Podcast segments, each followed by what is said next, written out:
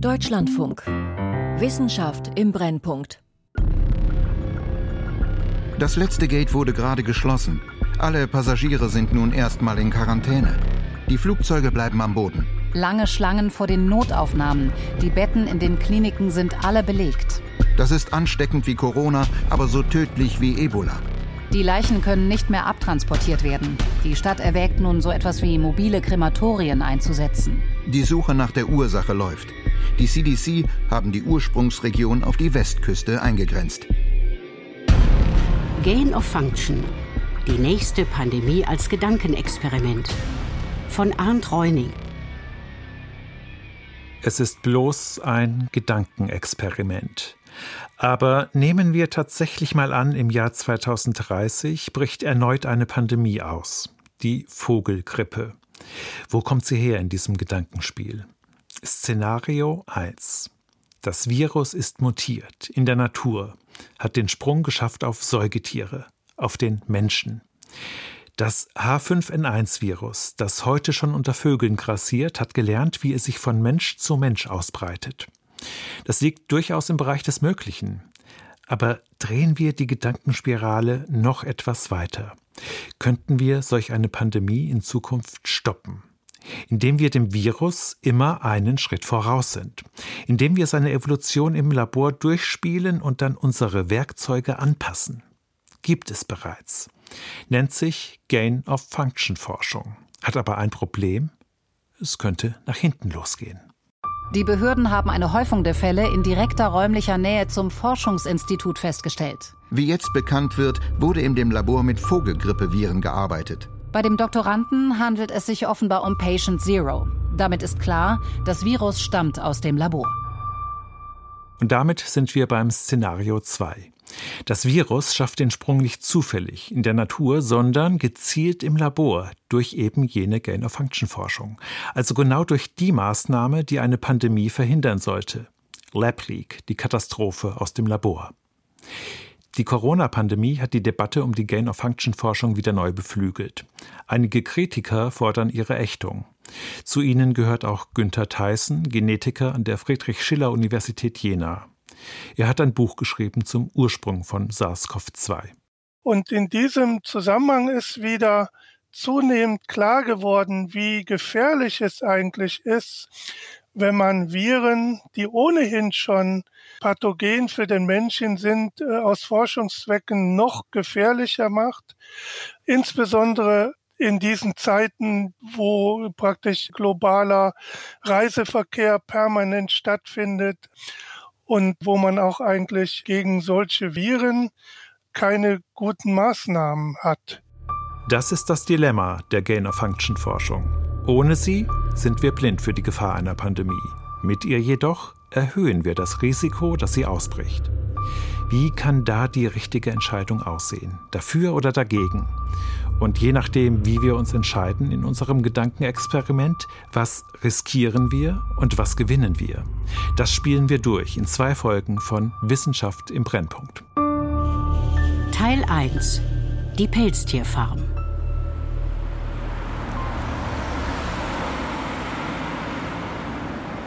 Freiburg, das sogenannte Institutsviertel.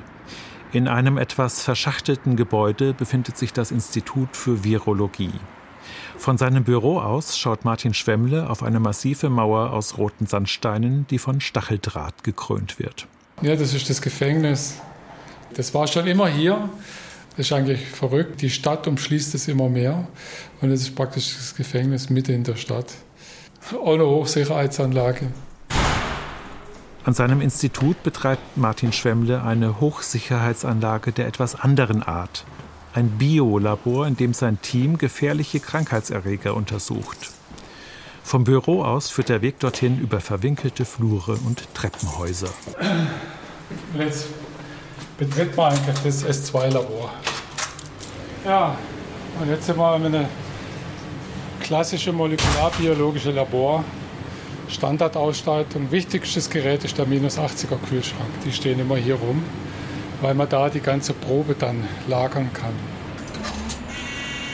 Je gefährlicher die Pathogene, desto höher die Ansprüche an die Laborsicherheit. In einem S2-Labor dürfen die Mitarbeiter verhältnismäßig harmlose Erreger untersuchen.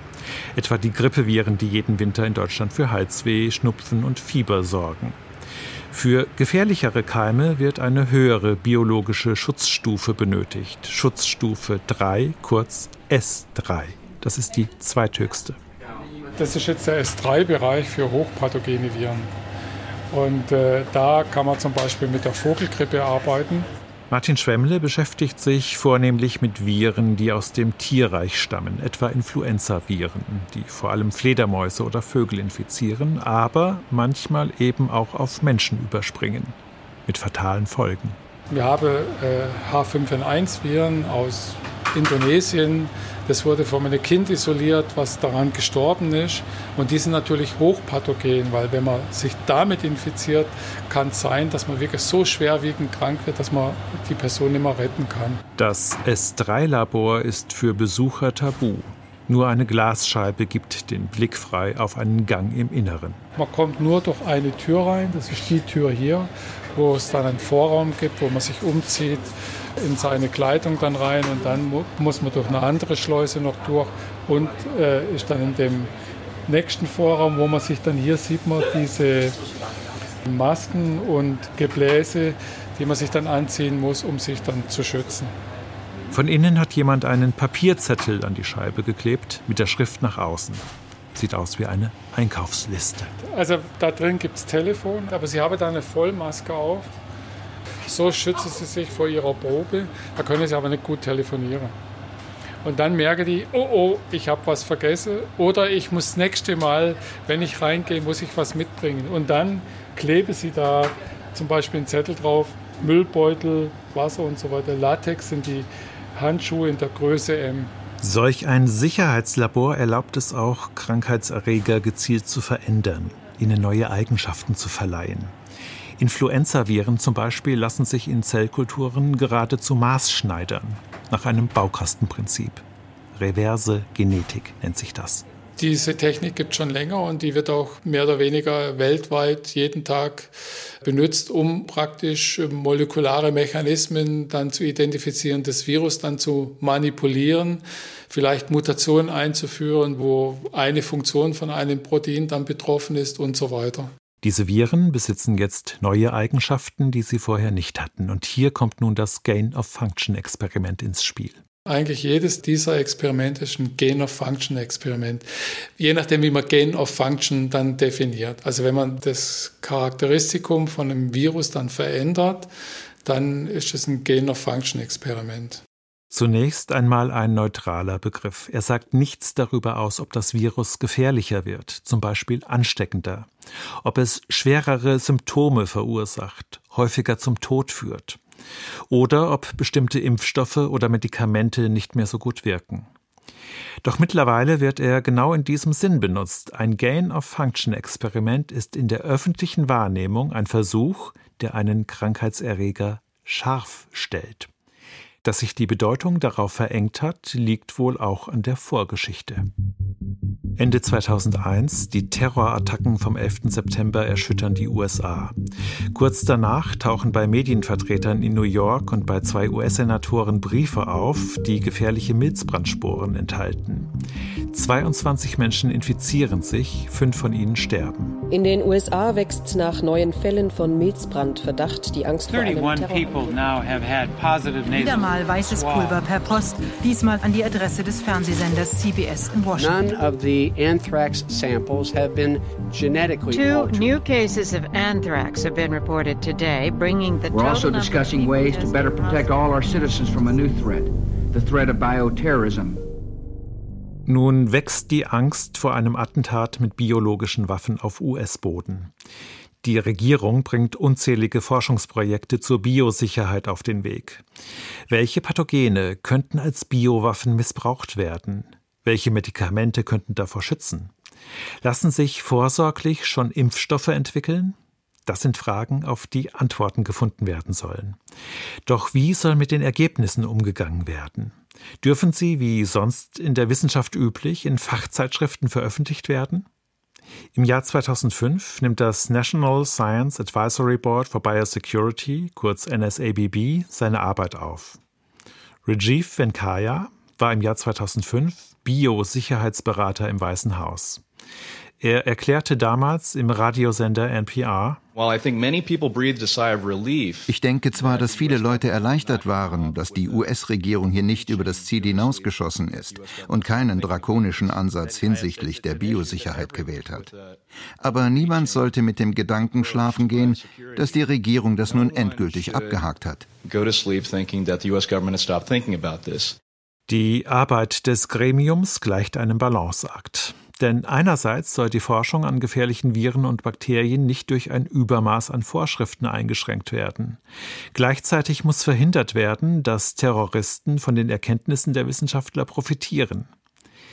Von der Öffentlichkeit weitgehend unbeachtet nimmt das NSABB seine Arbeit auf.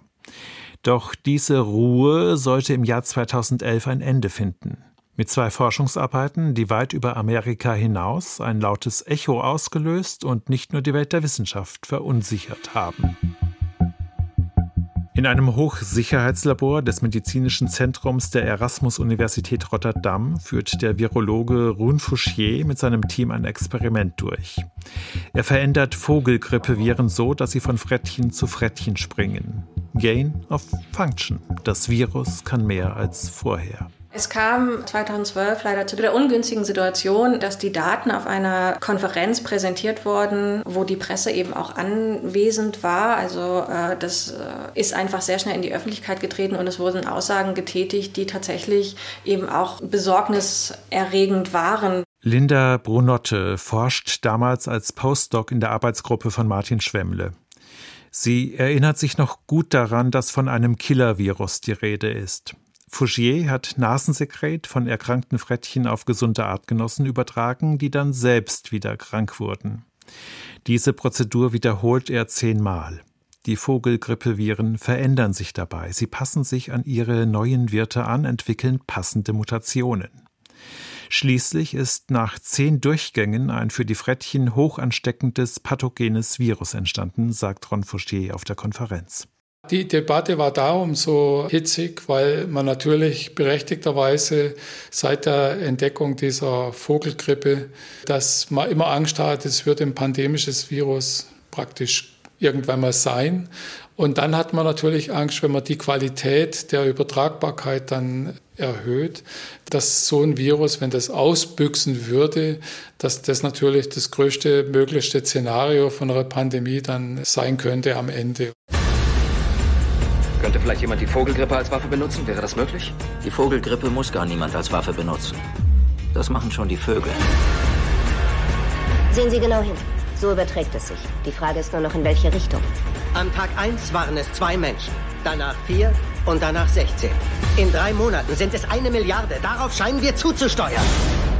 Wenige Tage vor der Konferenz 2011 auf Malta ist in den amerikanischen Kinos der Pandemie-Thriller Contagion angelaufen. Es erforscht uns schneller, als wir es erforschen. Es mutiert. Darin geht es um ein hochpathogenes Virus, das aus dem Tierreich auf Menschen überspringt und sich rasend schnell um den ganzen Erdball ausbreitet. Und nun hat im echten Leben ein Forscher aus Rotterdam gezeigt, dass solch ein Szenario möglicherweise nur wenige Mutationen weit entfernt ist. Eine zweite ähnliche Studie des Virologen Yoshihiro Kawaoka von der Universität von Wisconsin liefert ähnliche Ergebnisse. Nun schaltet sich die US-Biosicherheitsbehörde NSABB ein. Sie kontaktiert die Fachmagazine, in denen die Studien erscheinen sollen, mit der Bitte, bestimmte Teile der Arbeiten nicht zu veröffentlichen. Und das verunsichert die gesamte Forschungsszene, erinnert sich Linda Brunotte. Auch wir persönlich hatten damals ein Paper in Revision bei einem renommierten Journal ähm, zu H5N1-Viren. Und hier ging es ja auch darum, wie sich Viren vom Tier auf den Menschen anpassen. Und dieses Manuskript wurde damals einfach auf Eis gelegt vom Journal. Also wir haben keinerlei Informationen mehr bekommen, inwiefern der Verlag sich damit auseinandersetzt, beziehungsweise wie das Verfahren ist, wie mit der Veröffentlichung dieser Publikation, die ja auch H5N1 im Titel trug, äh, umgegangen angegangen werden sollte. Also die wissenschaftliche virologische Gemeinschaft war eigentlich damals in einem sehr unsicheren Zustand. Keiner wusste sie richtig, wer jetzt eigentlich die Situation reguliert. In dieser Situation erklären dann 39 Grippeforscher im Januar 2012, dass sie ihre Arbeit an H5N1 aussetzen wollen. Das heißt, die Wissenschaftler haben sich tatsächlich selbstständig bereit erklärt, die Forschung an diesen Viren in dieser hitzigen ersten Phase der Diskussion, bis es zu neuen Regularien gekommen ist, erstmal niederzulegen, um eine Atempause zu generieren und der Gesellschaft ein bisschen Luft zum Atmen zu geben. Im März desselben Jahres nimmt die Geschichte dann eine etwas andere Wendung. Auf einer Fachkonferenz in Washington ändert Rune Fouché seinen Bericht. Von den Frettchen, die sich per Tröpfcheninfektion infiziert haben, ist keines schwer erkrankt oder gestorben. Erst wenn man den Frettchen riesige Mengen des Virus direkt in die Lunge gibt, dann sterben sie. Das veränderte Virus war zwar ansteckender, aber offenbar auch abgeschwächt, also weniger krankmachend für die Frettchen. Es sind nicht alle Frettchen gestorben. Doch kein Monstervirus also. Doch die Grundsatzfrage ist nun in der Welt, wie umgehen mit der Gain-of-Function-Forschung. In den USA einigen Fachleute sich auf Regeln für Projekte mit Dual-Use-Potenzial. Die Forschung kann zunächst weitergehen. Der nächste Einschnitt erfolgt dann aber bereits im Jahr 2014, nachdem es zu mehreren Vorfällen bei US-Gesundheitsbehörden gekommen ist. Und obwohl es sich nur um bekannte Pathogene, nicht um scharf gestelltes Material handelt, stellt sich die Frage nach der Laborsicherheit. Die Obama-Regierung verhängt einen staatlichen Förderstopp. Das Moratorium wird begrüßt von Kritikern der Gain-of-Function-Forschung. So sagt damals der Epidemiologe Mark Lipsitch von der Harvard University im Sender NPR. Ich denke, das Moratorium ist überfällig. Mir wäre es lieber gewesen, man hätte Nutzen und Risiken abgewogen, bevor die Experimente begonnen haben. Aber meiner Meinung nach ist es wichtig, dass wir nun eine Pause einlegen und die Versuche evaluieren unter dem Vorzeichen der vermehrten Sorge über die Laborsicherheit und möglicher Unfälle, die zu einer Pandemie führen könnten.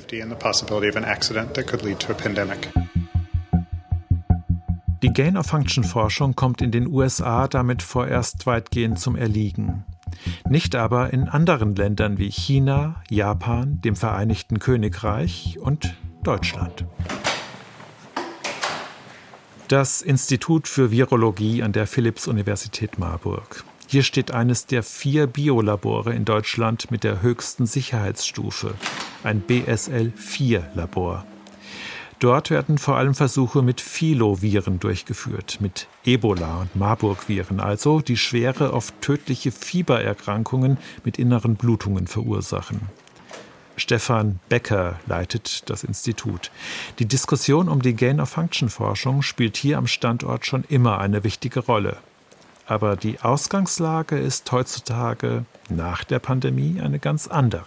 Also die Diskussion ist ähm, deutlich schärfer geworden durch die Pandemie und das ist ja auch klar, wenn es möglich ist, dass dieses Virus aus einem Labor entkommen ist, diese sogenannte Lab-Leak-Hypothese, dann ist natürlich die Forschung an solchen Viren steht unter einem, Generalverdacht dann plötzlich. Die Bedenken könne er verstehen.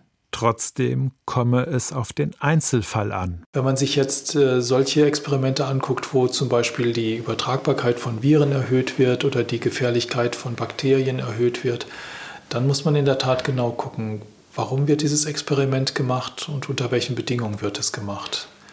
Und daraus ergibt sich dann ein Risiko oder auch das, ein Nutzen für die Allgemeinheit. In Deutschland gilt ein ganzer Strauß von Gesetzen und Vorschriften für Experimente mit Viren und Bakterien. Zusätzlich haben die Deutsche Forschungsgemeinschaft und die Leopoldina ein eigenes Gremium ins Leben gerufen, den gemeinsamen Ausschuss zum Umgang mit sicherheitsrelevanter Forschung. Stefan Becker gehört dieser Gruppe an. Sie hat die Einrichtung von KEFs vorangetrieben. Das sind Kommissionen für Ethik in der Forschung. Mittlerweile gibt es KEFs an fast jeder Universität in Deutschland. Sie dienen als Anlaufstelle für Forschende, die ein möglicherweise riskantes Projekt planen und sich nicht sicher sind, ob man es aus ethischen Gründen durchführen oder lieber lassen sollte. Da die Forschung aus Steuergeldern durch die Allgemeinheit finanziert wird, sieht Stefan Becker hier auch eine Chance. Und ich könnte mir vorstellen, dass es auf diesem Weg die Möglichkeit gibt, die Gesellschaft mitzunehmen bei den Arbeiten, die wir machen und deutlich zu machen, dass die Experimente, die wir tun, auch zum Nutzen der Gesellschaft durchgeführt werden. Doch welchen Nutzen hat es für die Gesellschaft, wenn Viren im Labor besser übertragbar gemacht werden oder tödlicher? Besser vorbereitet zu sein auf eine potenzielle Pandemie, sagt der Influenza-Forscher Martin Schwemm. Denn die Viren in der Natur mutieren ständig. Das macht ihm Sorge mit Blick auf die Vogelgrippe H5N1, die sich gerade als Pandemie durch die weltweiten Vogelbestände frisst. Man muss unbedingt wissen, wie diese Viren sich verändern können, weil diese zirkulierenden Influenza-Viren, auch H5N1, wenn die mal ein Säugetier infiziert haben und unglücklicherweise dann wieder in die Vogelwelt kommen und sich da wieder vermehren, könnte es sein, dass Säugetiersignaturen dann in diesem Virus drin sind, die es erleichtern, dann praktisch den Menschen zu infizieren. Die Veröffentlichungen von Rune Fouchier und Yoshihiro Kawaoka aus dem Jahr 2012 hätten gezeigt, welche Mutationen da sein könnten. Allerdings, ob nicht auch andere Veränderungen am Virenerbgut zu einem Pandemieerreger führen, lässt sich damit nicht abschätzen. Das Problem ist ja, dass in der Natur potenziell wahnsinnig viel ablaufen könnte. Der Gain-of-Function-kritische Genetiker Günther Theissen. Also ähm, wenn man sich das Genom von so einem Virus vorstellt und dann die Kombinationsmöglichkeiten von Mutationen, die es da gibt, das sind Zehnerpotenzen mehr, als man jemals im Labor wird testen können. Das heißt, es ist unklar, also ob man mit diesen Experimenten überhaupt die Dinge erwischen würde, die in der Natur irgendwann einmal auftreten. Ja, das ist so, als würde man sich im Alltag vor jeder möglichen Art von Unfall maximal würde schützen wollen. Und das geht aber gar nicht, weil die Fantasie gar nicht ausreicht, wie man über alle möglichen Verkettungen unglücklicher Zufälle dann doch noch verunglücken kann. Eine Garantie gäbe es nicht, räumt auch Martin Schwemmler ein. Denn die gewaltige Welle der Vogelgrippe lässt ständig neue Varianten entstehen. Und das ist natürlich was, was man nicht vorhersagen kann. Eine, die schiere Anzahl der Ereignisse ist so überwältigend. Da könnte es sein, dass es doch mal die eine oder andere Variante gibt, die zufälligerweise dann diese Qualität hat, dann übertragen zu werden. Ein potenzielles Pandemievirus muss nicht unbedingt aus dem Vogelreich kommen. Schwemmles Team hat zusammen mit Fachleuten aus den USA und vom Friedrich-Löffler-Institut H9N2-Grippeviren untersucht, die bei Fledermäusen in Ägypten gefunden worden waren. Und dieses Virus wird praktisch in dem Fredrin-Modell sehr gut übertragen, überraschenderweise, und zeigt die Qualitäten auch schon, die Ron Fouché und Kawaoka untersucht haben und hat noch andere Merkmale, vielleicht nicht alle, aber so viele Merkmale, dass es nicht überraschend wäre, wenn dieses Virus den nächsten Sprung schaffen könnte und auch Menschen infizieren könnte. Aber wissen wir das? Wissen wir nicht. Also können wir das vorhersagen? Können wir auch nicht. Wir können nur sagen, dass plötzlich ein Virus da ist, was sehr viele Eigenschaften hat und was ein humanes Virus eigentlich ausmacht. Und dann wächst die Wahrscheinlichkeit, die Aufgabe gleicht der Herausforderung, ein Erdbeben vorherzusagen. Wo und wann genau das nächste stattfinden wird und wie stark es sein wird, lässt sich oft nicht exakt bestimmen. Doch die Warnsignale mehren sich. Und solch ein Warnsignal in Sachen Pandemie haben für Stefan Becker die Arbeiten von Fouchier und Kawaoka gesendet. Eines, das nun wieder aktuell geworden ist. Für mich waren diese Ergebnisse damals ein ganz klares Zeichen dafür, dass man dieses H5N1-Virus ganz engmaschig über, überwachen muss. Und was wir jetzt im Moment sehen, das ist ja die größte Ausbreitung von H5N1 weltweit. Es ist eine Pandemie in einem, in einem Ausmaß, die wir noch nie vorher gesehen haben, wo Millionen, Abermillionen von Vögeln an dem, an dem Virus erkranken und sterben. Und wo es auch zu Übertragungen kommt auf, auf Säugetiere. Wir hatten zum Beispiel so eine Übertragung auf Nerze vor einigen, vor einigen Monaten, auf eine Nerzfarm. Und ich glaube nach wie vor, es ist absolut essentiell, da genau hinzugucken und das Virus einzudämmen, so gut es geht. Die Gain-of-Function-Forschung liefert Anhaltspunkte, aus welcher Richtung eine Gefahr drohen könnte und wie sich ihr begegnen ließe. Durch epidemiologische Überwachung in den typischen Entstehungsgebieten. Noch einfacher wäre es natürlich, unser eigenes Verhalten zu ändern, denn das größte Risiko sind wir selbst. Ich glaube, das hat was damit zu tun, wie wir Menschen unsere Umwelt bespielen sozusagen. Wir haben eine Art und Weise, unsere Umwelt auszunutzen und auch Tiere auszunutzen durch Massentierhaltung, durch Pelztierfarmen, alles Mögliche, die insgesamt dazu beiträgt, dass die Gefahr von solchen pandemischen Ausbreitungen von Viren, die von dem Tier auf den Menschen überspringt, wirklich sehr groß geworden ist. Gefährliche Virusvarianten können dann besonders gut entstehen, wenn verschiedene Spezies in einem Zuchtbetrieb auf engem Raum zusammenkommen. Schweine oder Nerze können als Mischgefäß dienen, wenn sie zum Beispiel gleichzeitig mit menschlichen Grippeviren und Vogelgrippeviren infiziert sind. Die Virusstämme sind dann in der Lage, Gene auszutauschen und damit ihr Wirtsspektrum zu erweitern. Im Oktober des vergangenen Jahres kam es zu einem großen Ausbruch in einer Pelztierfarm in Spanien.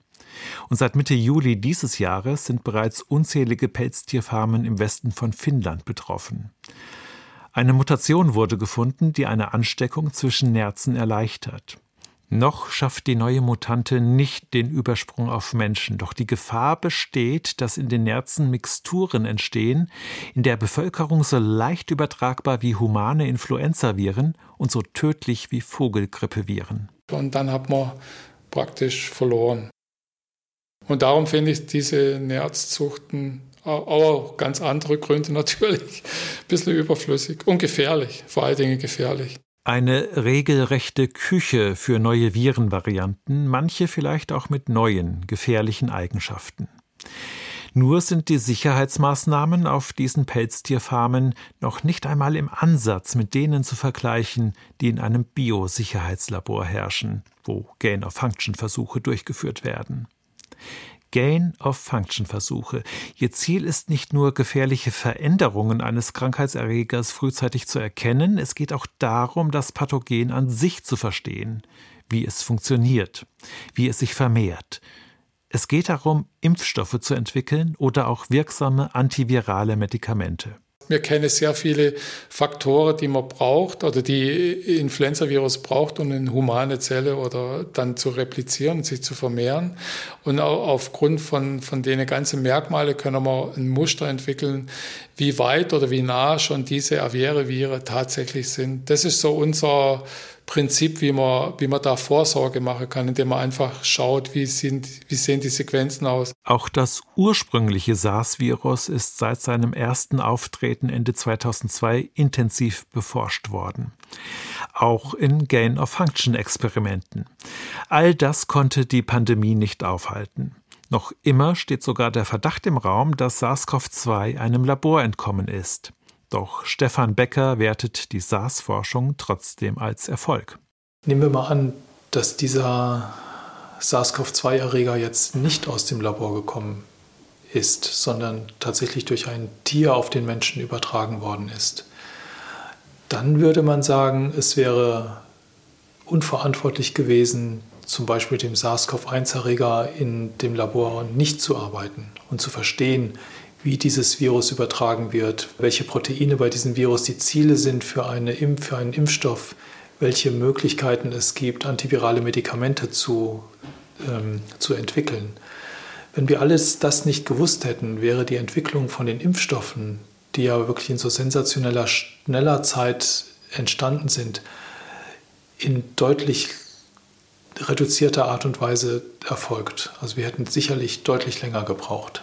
Und insofern denke ich, die Notwendigkeit, an solchen Viren zu arbeiten, liegt eigentlich auf der Hand.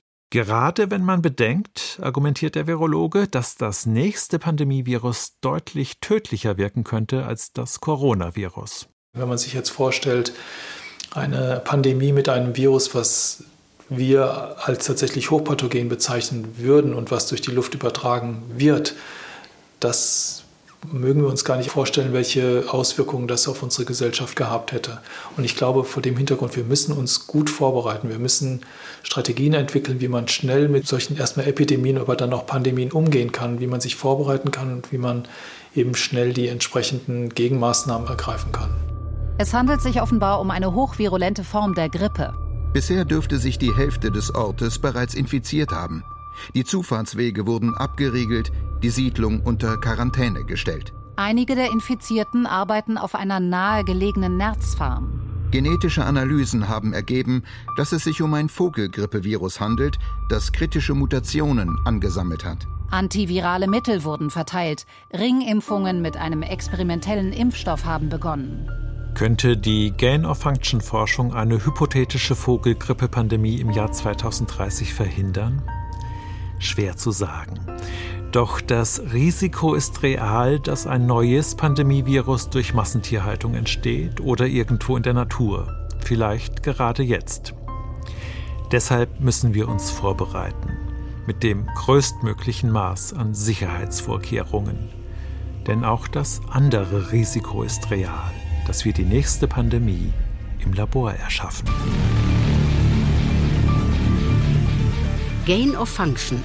Die nächste Pandemie als Gedankenexperiment von Arndt Reuning. Das war Teil 1, die Pelztierfarm. Es sprachen Nina Lentfür, Hüseyin Michael Schirpici und der Autor. Ton Detlef Rick, Jens Müller und Marcel Christmann. Regie Anna Panknin. Redaktion Christiane Knoll. Eine Produktion des Deutschlandfunks 2023. In Teil 2 geht es um das Leck im Labor. Jetzt stellen Sie sich mal vor, man, man hat eine Mortalität, also eine Sterblichkeitsrate wie bei Ebola. Dann haben Sie keine Pandemie, dann haben Sie die Apokalypse. Und dass so etwas aus Versehen passiert, das ist wirklich eine Vorstellung, vor der haben viele Leute aus gutem Grund Angst. Die nächste Pandemie als Gedankenexperiment Teil 2. Ab sofort in der DLF Audiothek App.